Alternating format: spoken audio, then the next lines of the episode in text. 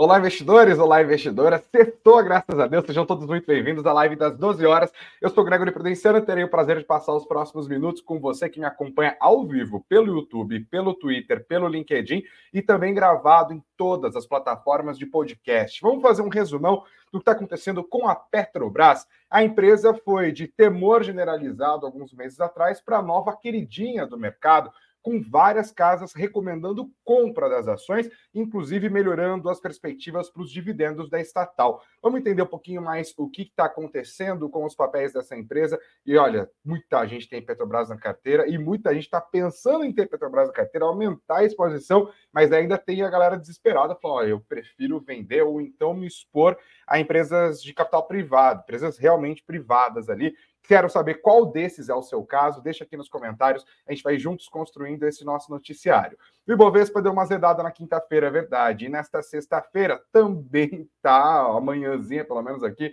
meio azedo. O mercado está reagindo mal à divulgação do IPCA 15, a prévia de inflação do mês de agosto, veio bem pior do que o mercado estava esperando quando se olha para o indicador fechado. Quando analisa o número, não está tão ruim assim. Ainda assim, um susto que joga para cima os juros futuros, acaba pressionando os papéis. Bovespa vai operando em queda na, no começo da tarde dessa sexta-feira, acompanhando também o humor das bolsas americanas, essas bastante influenciadas pelas declarações de Jerome Powell, presidente do Federal Reserve, lá no simpósio de Jackson Hole, no Wyoming. A gente ainda vai falar de outros temas na nossa conversa, como os planos do governo para dar desconto de imposto de renda para fundos exclusivos e fim do juro sobre capital próprio. Você que está de olho na estratégia de dividendos e conta com o JCP, olhando para o futuro, fica de olho nessa notícia, eu vou falar um pouquinho mais sobre isso também.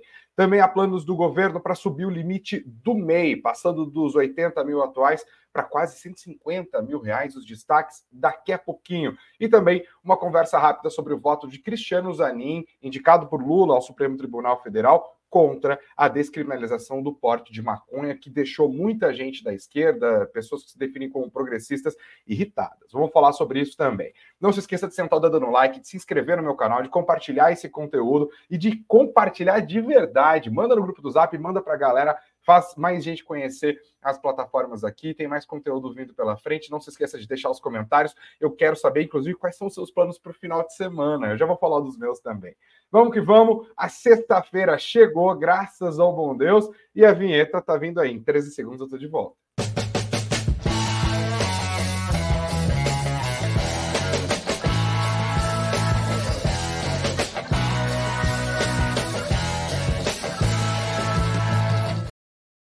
Sextamos, meu povo, vamos que vamos, já começando a falar daquele que é o drive dos negócios desde a abertura do Ibovespa. Estamos falando da prévia da inflação, o IPCA 15, o índice de preços ao consumidor amplo, que é divulgado eh, olhando os movimentos de um mês, da metade de um mês até a metade do outro, que é o IPCA 15, veio com uma surpresa negativa, tá? Nessa sexta-feira, você vê comigo na tela, você que está me acompanhando por vídeo no LinkedIn, no YouTube, no Twitter é, e também no Spotify, já gravadinho aqui. IPCA 15 fica em 0,28% em agosto, influenciado pela alta de energia, notícia do próprio site do IBGE. Essa inflação significou um avanço de 0,35 ponto percentual em relação ao IPCA 15 do mês de julho, quando houve uma deflação de 0,07%.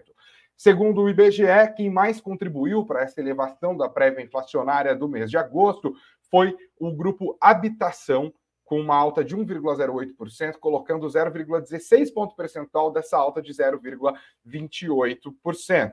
Sete dos nove grupos de produtos e serviços pesquisados subiram no oitavo mês do ano. E no grupo que mais impactou, habitação, o item que mais impactou foi energia elétrica com uma alta de 4,59%, só energia elétrica foi 0,18 ponto percentual é, de, desse IPCA 15 do mês de agosto, tá? Segundo o IBGE, essa alta de energia elétrica aconteceu por influência do fim da incorporação do bônus de Itaipu, creditado nas faturas no mês anterior. O mercado estava esperando o IPCA 15 de 0,17, ou seja, já esperava uma aceleração é, em relação ao mês de julho. De fato veio acima do mês de julho, mas não tão acelerada, tão forte assim. E por que isso é um problema? Porque isso pode tirar força das apostas de quem estava vendo o, IP, o, a Selic perdendo força. Basicamente, o Banco Central olha para a dinâmica inflacionária e decide o que fazer com os juros. Se a dinâmica inflacionária está mais aquecida, ele se sente desestimulado a descer juros numa velocidade muito forte. Embora o BC brasileiro já tenha dado o plano de voo, né, desceu 0,50 ponto percentual na última reunião do Copom e diz que vai continuar a descer nesse ritmo nas próximas reuniões, tinha muita gente apostando que seria suficiente a desaceleração da inflação para que o Banco Central desse passos mais largos, ao invés de descer 0,50, passaria a descer 0,75, alguns até apostando em um ponto percentual em algum passo de descida da Selic. Essa aposta perde força, os juros futuros vão subindo, com o mercado esperando que a Selic não será tão baixa assim nos próximos meses. Há uma correção, isso vai ser incorporado nos preços das empresas. Lembrando que essa é a prévia da inflação, não a inflação oficial do mês de agosto, que será divulgada somente na primeira quinzena do mês de setembro. Mas fica de olho nessa dinâmica inflacionária, isso tem sido bem importante para compor o Ibovespa caindo agora já, cerca de 0,7, 0,8% na manhã, agora já na tarde desta sexta-feira. Além disso, houve a tão declarada fala de Jerome Powell, o presidente do Banco Central dos Estados Unidos, lá no simpósio de Jackson Hole, no Wyoming. É muito chique falar, vou falar do Jerome Powell, Federal Reserve, Jackson Hole, Wyoming. Ah, é muito chique, a pronúncia está muito melhor. E o Powell foi duro, tá? A galera que estava esperando um Paulo tranquilinho se frustrou. Ele deu suas declarações aqui, tá na tela do, do seu visor aqui, uma matéria da CNBC falando que ele chamou por uma inflação muito alta, né? Ele falou: a inflação está alta e deu o aviso de que o Federal Reserve está preparado para subir os juros logo adiante. Ai, que situação, tá aqui na matéria, eu esqueci de novo de colocar a tradução, mas já, vamos junto, vamos junto.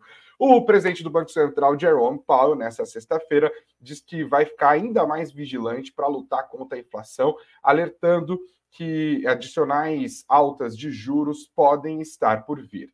Enquanto ele reconheceu que um progresso foi feito na dinâmica inflacionária americana, ele também disse que a inflação ainda está acima do que os formuladores de política monetária se sentem confortáveis. E destacou que o Federal Reserve vai permanecer flexível enquanto vai decidir os seus próximos movimentos, mas deu alguma indicação de que está perto, ou está pronto, na verdade, para começar o seu processo de parar de subir os juros dessa maneira. Ele falou: ó, embora a inflação tenha saído do seu pico já nesse exato momento, já está descendo, o que é um desenvolvimento bastante bem-vindo, ela ainda permanece bastante alta. O discurso do Jerome Powell, ele relembrou o discurso que ele deu no simpósio Jackson Hole do ano passado, quando ele falou que alguma dor econômica poderia ser esperada conforme o Federal Reserve continuasse os seus esforços para fazer com que a inflação voltasse para o patamar de 2% que é a meta de inflação lá dos Estados Unidos. Essa chamada do Federal Reserve aqui pesou nas bolsas americanas, está pesando neste momento, tá? Dow Jones é, SP500, Nasdaq, tá todo mundo caindo. Dow Jones estava caindo um pouco mais forte agora há pouco, agora já perdeu um pouquinho desse movimento. Deixa eu atualizar rapidamente para ver como estão as bolsas americanas nesse momento. Ó, já virou para alta Dow Jones, é uma leve melhorada, 0,12% de alta nesse momento, são meio-dia e 10 minutos. SP500 ainda caindo 0,10%, Nasdaq 0,29%. E Bovespa, sob influência desses grandes dois drivers, IPCA 15 acima do esperado e Federal Reserve preocupado com a inflação e pronto para continuar o processo de elevação, está caindo. O Ibovespinha, neste momento, cai mais de 1%, voltando ao nível dos 115 mil pontos, 115.708 pontos. Quando a gente olha a divisão do índice, é, no mapa dos ativos, a gente vê um dia de sangria desatada, tá? Pouquíssimas ações do Ibovespa sobem neste exato momento. Estamos falando aqui ó, de Vibra Energia, Raizen, Engie, Taesa, Clabin, TIM, BB Seguridade, VEG, também SLC uh, Agrícola. Nós temos alta de Alpargatas, alta de São Martinho. E é isso. Já era. Quem mais? Aqui, ó. Metalurgia Gerdau, levíssima, alta de 0,1%. O resto, meu amigo e minha amiga, está sangrando. Dá uma olhada nessa tela que está bem grandona aí para você. Todo o setor bancário cai, as ações de Petrobras, Vale vão para baixo queda generalizada, praticamente o setor de energia, além, além desses essas exceções que eu acabei de pontuar, no setor de transportes também, varejo inteirinho para baixo, comércio e distribuição também, alimentos processados, siderurgia, metalurgia, exceção é da metalurgia, como eu já pontuei, o dia vai sendo ruinzinho para o Ibovespa, fique de olho nos principais movimentos, tá? Agora vamos falar um pouquinho sobre Petrobras. Petrobras se tornou um dos destaques do noticiário corporativo ao longo das últimas semanas, conforme várias instituições financeiras foram mudando as suas expectativas para os papéis daquela que é a maior empresa estatal do nosso país. Houve muito temor quando o presidente Lula foi eleito, lá em outubro de 2022. A bolsa, de certa, de forma geral, sangrou nos primeiros meses. O começo do governo Lula foi um bate-cabeça e parte dos temores do mercado era em respeito a uma possível intervenção política na empresa. Já viu o anúncio de que a política de paridade internacional de preços iria ruir. Lula tinha dito isso para quem quisesse ouvir. Nenhuma surpresa, portanto, quando o PPI foi derrubado no mês de maio.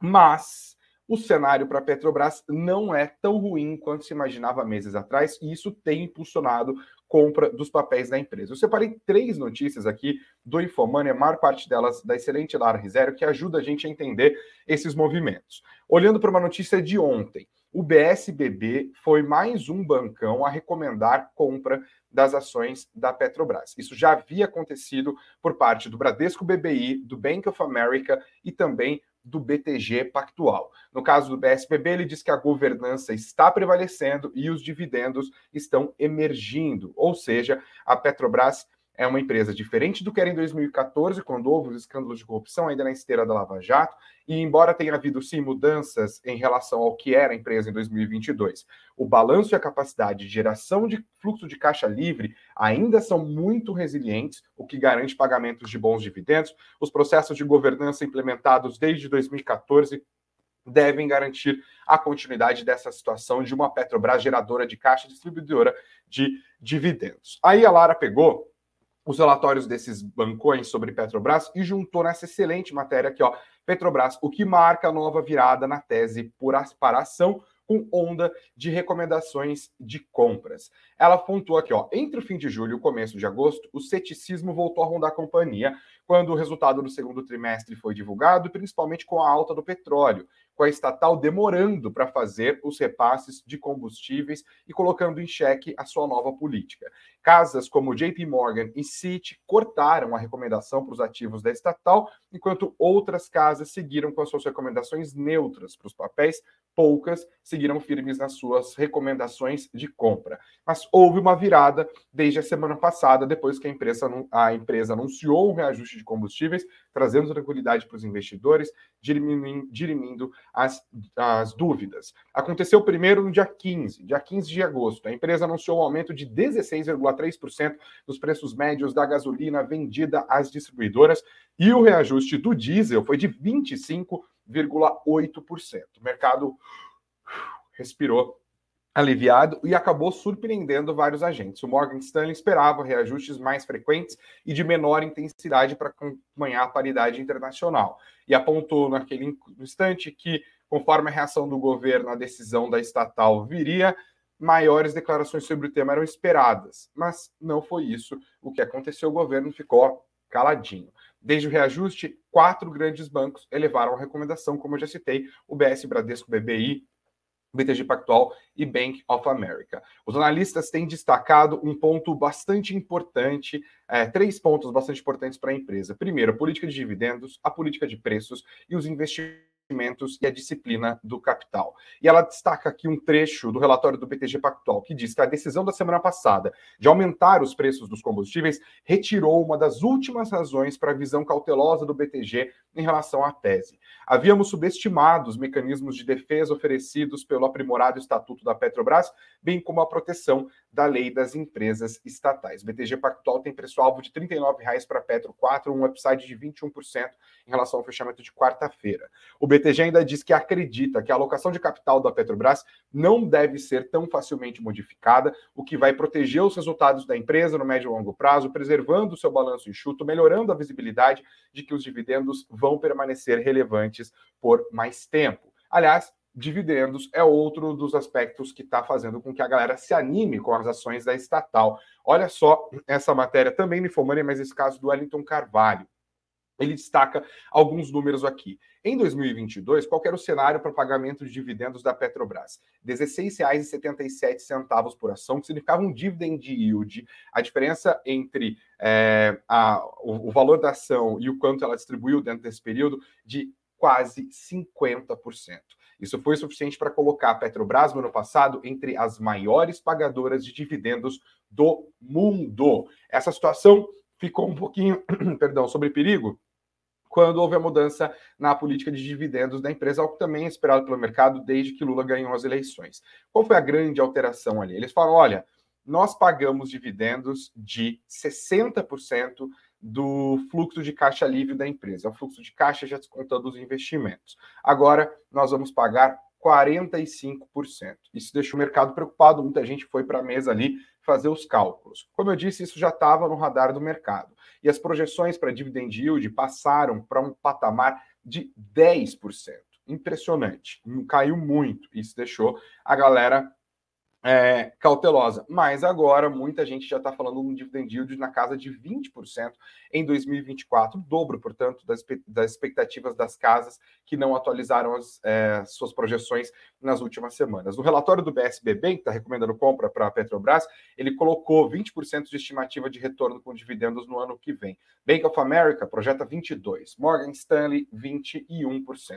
Goldman Sachs, Santander e XP Investimentos ainda não alteraram as suas projeções, que estão entre 8% e 11%, mas não se surpreenda se elas elevarem também essas projeções, depois que o mercado percebeu que a Petrobras está mais firme do que parecia estar ou do que se esperava que estivesse a essa altura do campeonato. Com isso, várias recomendações de compra e as ações da empresa vêm se valorizando. Vamos dar uma olhada no movimento dos papéis da Petrobras ao longo das últimas semanas. Eu coloco na tela aqui o que aconteceu com o Petro 4. Vou colocar bem grandão aqui. Ao longo dos últimos cinco dias, uma alta discreta de 0,8%. Ao longo do último mês, valorização de 3,10%. Aqui, 15 de agosto, quando há é, anúncios em relação à política de dividendos. As ações, inclusive, sobem logo depois disso, uma alta bastante importante, porque o mercado temia que fosse uma política mais gastadora ou menos afeita a reajustes dos preços dos combustíveis. A ação, considerando as últimas semanas, atinge o seu patamar baixo na terça-feira, R$ 30,61, vai a R$ 32,24 na quarta-feira, que é o patamar perto de onde ele está neste exato momento, agora R$ 31,97.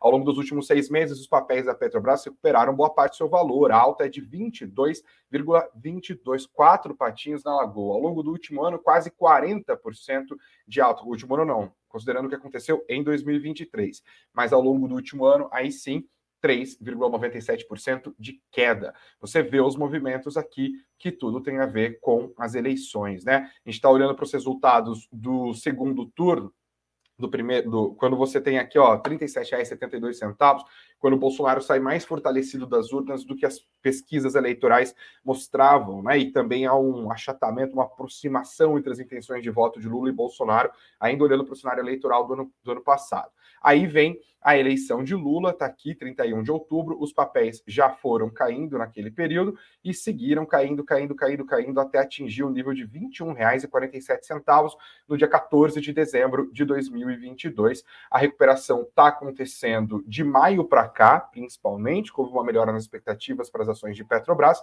mas ainda assim, considerando esse período dos últimos 365 dias, as ações é, preferenciais da empresa estão em queda de quase 4%. Olhando para os papéis ordinários, ao longo do último ano, a queda é de quase 6%. Em 2023, alta de 33%, nos últimos seis meses, 16% de avanço para os papéis de Petrobras. Está aqui na tela, já falamos da principal empresa do dia. Eu vou falar um pouquinho mais sobre política para fechar nossa conversa, mas antes eu dou boa tarde para você que está me acompanhando ao vivo aqui. Obrigado pelos comentários da galera que estão aparecendo para mim aqui. Boa tarde para Nancy Utida, sempre, sempre deixando o comentário, o like dela aqui. Valeu, Nancy, beijão para você. Jonathan Nicolas finalmente sextou. Coragem, que ainda falta uma semana para o agosto de Deus. Ainda agosto é o mês do cachorro louco. Jackson Teixeira, comecei o mês empregado, você tem uma noção? Quanta coisa acontece no mês de agosto. Boa tarde, Greg, diz Jackson Teixeira. Like antecipado pela certeza do conteúdo de qualidade Você é bom, parabéns. Obrigado, Jackson. Bom são vocês que estão aqui gentilmente me acompanhando todos esses dias aqui. O Marcos Antônio Mendes Cardoso, na mão, hein? Deve ter grana, deixando boa tarde dele. Obrigado, boa tarde, Antônio. O Kennedy Fer também, o Arthur Neto me acompanhando no aguardo do barulhinho sagrado da sexta. Já botou aquela para gelar? Ainda é tempo de cerveja, tá? Deu uma mudada de tempo, mas acho que ainda é dia de cerveja.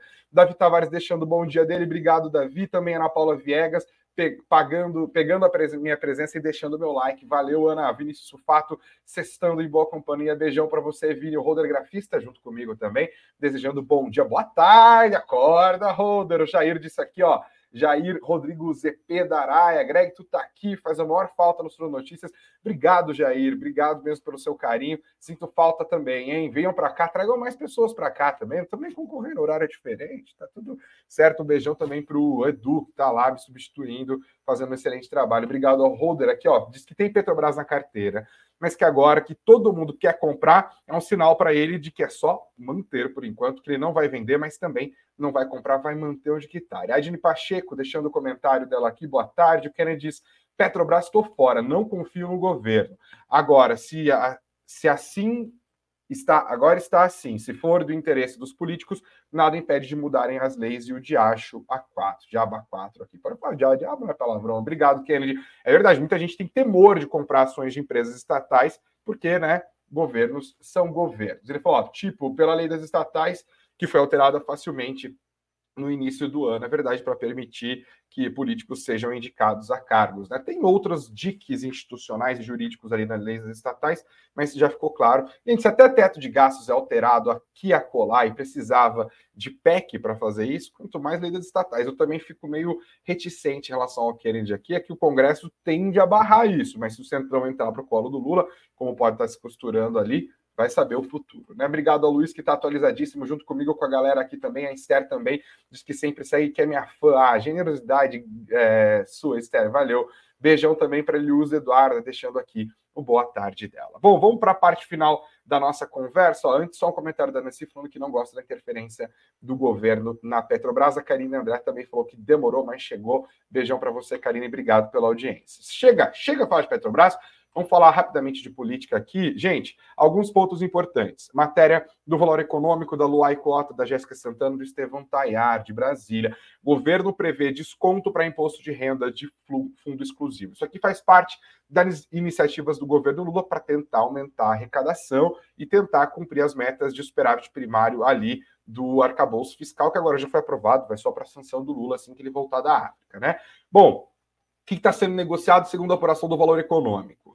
Vamos ler juntos. O governo deve propor ao Congresso Nacional, por meio de medida provisória a ser editada nos próximos dias, que os fundos exclusivos tenham a possibilidade de recolher antecipadamente o imposto de renda sobre o estoque investido e a, que eles estão estimando entre 400 bilhões e 600 bilhões de reais. É bastante grana, né? De, de forma opcional, informou a fonte, eles poderão pagar o IR a uma alíquota de 10% em cinco parcelas: dezembro, janeiro, fevereiro, março e maio. Do contrário, a alíquota pode ser de 15% por um prazo de até dois anos, contando a partir de maio de 2024. Essa, portanto, seria uma regra de transição. Essa alíquota de 10% é a menor entre as cobradas em aplicações financeiras, frisou esse técnico fonte dos repórteres do Valor Econômico. Atualmente, os fundos exclusivos só recolhem o imposto de renda quando são encerrados ou quando os recursos são sacados. Eles são criados para gerir patrimônio de famílias muito ricas e esses fundos passam muito tempo sem pagar imposto de renda. O governo pretende, portanto, que eles passem a ser tributados periodicamente como já ocorre no sistema Come Cotas de fundos abertos. A medida provisória deve cumprir dois objetivos: recolher neste ano ainda 3 bilhões de reais necessários para compensar as perdas de receitas decorrentes do aumento do limite de isenção do imposto de renda de pessoa física, que entrou em vigor no último dia 1 de maio, por meio de medida provisória, já aprovada pelo Congresso Nacional nesta semana. Então, o governo está perdendo a arrecadação de um lado e está tentando recompor essa arrecadação de outro, focando nos fundos dos super ricos. Esses recursos ingressariam com a parcela de recolhimentos voluntários, dentro desse patamar de 10%, paga já no mês de dezembro. A outra é reforçar a arrecadação já com vistas para o ano de 2024 e contribuir para essa meta do ministro Fernando Haddad de zerar o déficit fiscal. O governo espera arrecadar 7 bilhões de reais no ano que vem com a taxação dos fundos exclusivos. Mas tem mais alterações também. É, segundo a apuração do valor. Eles falam também que o governo já sinalizou ao mercado que planeja mudanças nas tributações dos FDICs, que são os fundos de investimentos em direitos creditórios, antecipação de recebíveis. Essa proposta já está sendo discutida. Também outra medida bastante importante que aí pode impactar você, investidor, que não é o super investidor ali do fundo exclusivo de um bilhão de reais da sua família. Se for, por favor, me manda gregoryprotencero.gmail.com. Vamos ser amigo, tô precisando de amigo bilionário, só até amigo pobre. O esforço para equilibrar as contas conta também com possível fim do juro sobre capital próprio JCP. Essa medida pode render mais 6 a 7 bilhões de reais por ano, segundo as contas do governo, e estava havendo um debate interno sobre se o mecanismo deveria ser extinto ou se o seu uso deveria ser limitado. A proposta do governo, ainda a ser apresentada, é pelo fim do juros sobre capital próprio.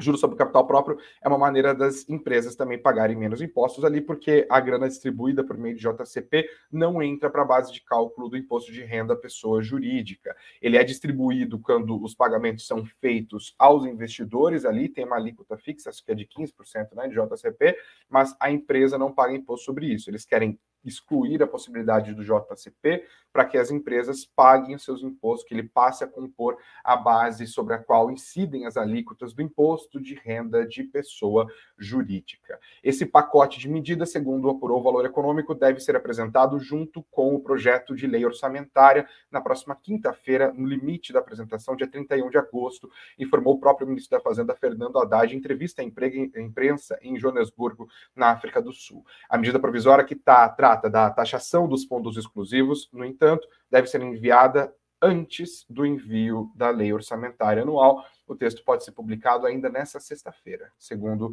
a apuração do valor econômico. Mudanças aqui no nosso sistema de tributação que afetam os investidores. O que vocês acham dessas mudanças, hein? São três aqui. A gente está falando de desconto para pagamento de fundo exclusivo com uma nova alíquota, fim do juros sobre capital próprio e também mais impostos sobre FDICs, os fundos de antecipação de recebíveis. Está aqui todo um pacotão. Outro pacotão também importante, que está aqui na matéria do Poder 360, é que o governo Lula quer subir o limite do MEI para R$ 144.900. Hoje o teto do MEI é de 81 mil reais. E agora o governo quer passar para essa medida de quase 145 aqui, né? Vamos dar esse arredondado, 144.900 reais. Essa ideia foi apresentada na quinta-feira em reunião do Comitê Técnico MEI, do Fórum Permanente das Microempresas e Empresas de Pequeno Porte. Esse grupo é subordinado ao Ministério do Desenvolvimento, Indústria e Comércio, que está nas mãos do vice-presidente, né? Geraldo Alckmin. O que, que o governo está propondo? Uma taxa de R$ 181,14, que representa 1,5% de R$ 12.076, que é o teto mensal de faturamento proposto para os MEIs. Essa taxa hoje está em torno de 70 reais, um aumento, portanto. E a transição para ser microempresa. O microempresário que exceder o teto de faturamento até 20%, 20% vai ter um prazo de 180 dias para fazer os ajustes necessários e se tornar microempresa dentro, portanto, do regime tributário simples nacional. A ideia do projeto é criar uma rampa de transição para o empreendedor ter mais tempo para se adaptar às mudanças tributárias e operacionais quando não puder mais ser MEI. Com o aumento do teto do faturamento, 470 mil empresas com potencial para se transformarem em MEI, de acordo com o Ministério, podem entrar nessa onda. Atualmente, o Brasil tem 15 milhões e 400 mil MEIs. E, para fechar, Ontem eu vi uma bela uma discussão rolando no Twitter sobre o voto do ministro do Supremo Tribunal Federal, Cristiano Zanin, indicado pelo presidente Lula, né? É, em relação à discussão que está rolando lá no STF para legalização do consumo de maconha. Né? Basicamente, eles estão estabelecendo ali se é crime ou não ser usuário de maconha e quais os critérios para diferenciar o usuário do traficante. Embora o Zanin tenha dado seu voto, sim, para definir critérios diferentes, ele não quer entender como inconstitucional o artigo da lei de drogas que classifica como crime o uso dessas drogas. Essa é uma pauta muito importante para a esquerda, mas não é uma pauta muito importante para o governo. Vamos ser honestos? Se o governo Lula tivesse preocupado em criar uma lei que não jogasse nas prisões brasileiras milhares, centenas, dezenas de milhares de jovens pretos favelados no sistema pre, pre, é, prisional, para que eles não fossem cooptados pelo crime organizado, como acontece no Brasil. A lei de drogas do nosso país funciona claramente como um enorme RH do crime, jogando esses garotos é, dentro dessas estruturas criminosas, e para você sobreviver dentro dos presídios, você tem que se filiar praticamente a essas organizações criminosas que comandam os presídios ao redor do país. O PCC surgiu, inclusive, dentro desse contexto, dentro dos nossos presídios aqui no nosso país. Se o governo tivesse preocupado com isso, primeiro que a lei de 2006 já não teria sido nos moldes que aqui está. E o segundo ponto, é, especialmente para a galera mais progressista, que ficou muito frustrada, muito chocada com o voto de Cristiano Zanin, que esperava que o indicado de Lula fosse um ministro mais progressista, né? portanto, votasse a favor da descriminalização do uso de maconha.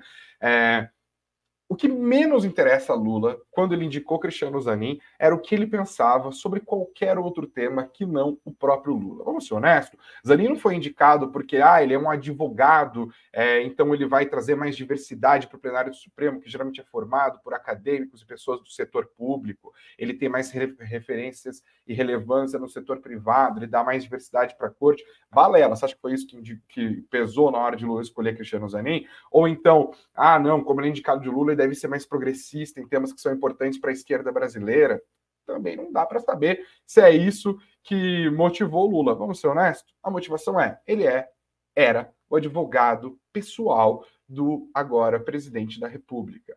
O compromisso de Cristiano Zanin nesses aspectos é com a sua própria opinião. E o compromisso de Lula com Zanin é de um com o outro, é o acordo de um com o outro. O que deveria escandalizar os ditos progressistas e eu até me incluo entre eles, é justamente o fato de um presidente da República usar da sua função para colocar o seu advogado pessoal dentro do Tribunal do Supremo Tribunal Federal, mostrando ali que há uma relação nublada, né, é, entre as instituições e os interesses pessoais do presidente da República. Me choca, inclusive, que muitos dos ditos progressistas, dos autoproclamados esquerdistas, não tenham se chocado tanto quando o Lula resolveu indicar Cristiano Zanin, houve uma bela de uma passação de pano. Agora a galera está assustada porque Zanin não é progressista. Ele não está lá porque ele é progressista ou deixa de ser progressista. Ele está lá porque ele era advogado pessoal do presidente da República. Isso sim é um escândalo, isso sim deve ser dito, isso deve ser trazido à tona todas as vezes. E eu vou, sempre que puder, trazer à tona isso, porque é um absurdo, né? Vamos ser honestos, você colocar o seu advogado pessoal para tentar se proteger quando um processo for para a Suprema Corte. Lawfare, as pessoas chamam esse ato. Eu chamo de República das Bananas mesmo. Vamos caminho por fim. Então, gente, obrigado vocês pela audiência. Não se esqueçam de sentar dando like, de compartilhar esse link com a galera. Obrigado a todo mundo que está juntinho com a gente aqui. O Roberto Barbosa desejando boa tarde, falando que ele está fora de Petrobras, não quer nem saber. O Walter Souza Júnior também aqui, desejando ótima sexta para todo mundo. Diogo Brandão junto comigo no LinkedIn. A Karina Trevisan aqui também junto comigo. Karina, querida, beijão para você, para a galera do Invest News que está acompanhando aqui. Gente, que vem o final de semana, graças a Deus, ele é muito esperado. Vamos lá, com muito juízo, mas não com juízo em excesso, porque juízo em excesso também dá uma estragada. Aproveita esse momento para compartilhar esse conteúdo, para deixar o seu feedback. E eu conto muito com o seu feedback também nas plataformas de áudio. Tem sempre opção para você deixar comentário ali. Quero saber os seus comentários, tá? Por favor, as dicas, os feedbacks, as sugestões que vocês têm, eu recebo várias delas, e também sugestões que vocês quiserem mandar nas minhas redes é, sociais, estou sempre aberto, tá? Pode ser no Twitter, pode ser no LinkedIn, pode ser no TikTok, Greg Prudenciano, em todas elas, arroba Greg Prudenciano, você me acha, a gente vai batendo o nosso papo aqui, tá bom? Excelente final de semana, beijos de beijos, abraços aos de abraços, muito dinheiro no bolso, que seja uma boa sexta-feira, que a sua carteira fique no azurzinho, e se Deus quiser, segunda-feira a gente tá de volta aqui, tá? Valeu, gente, beijão, bora!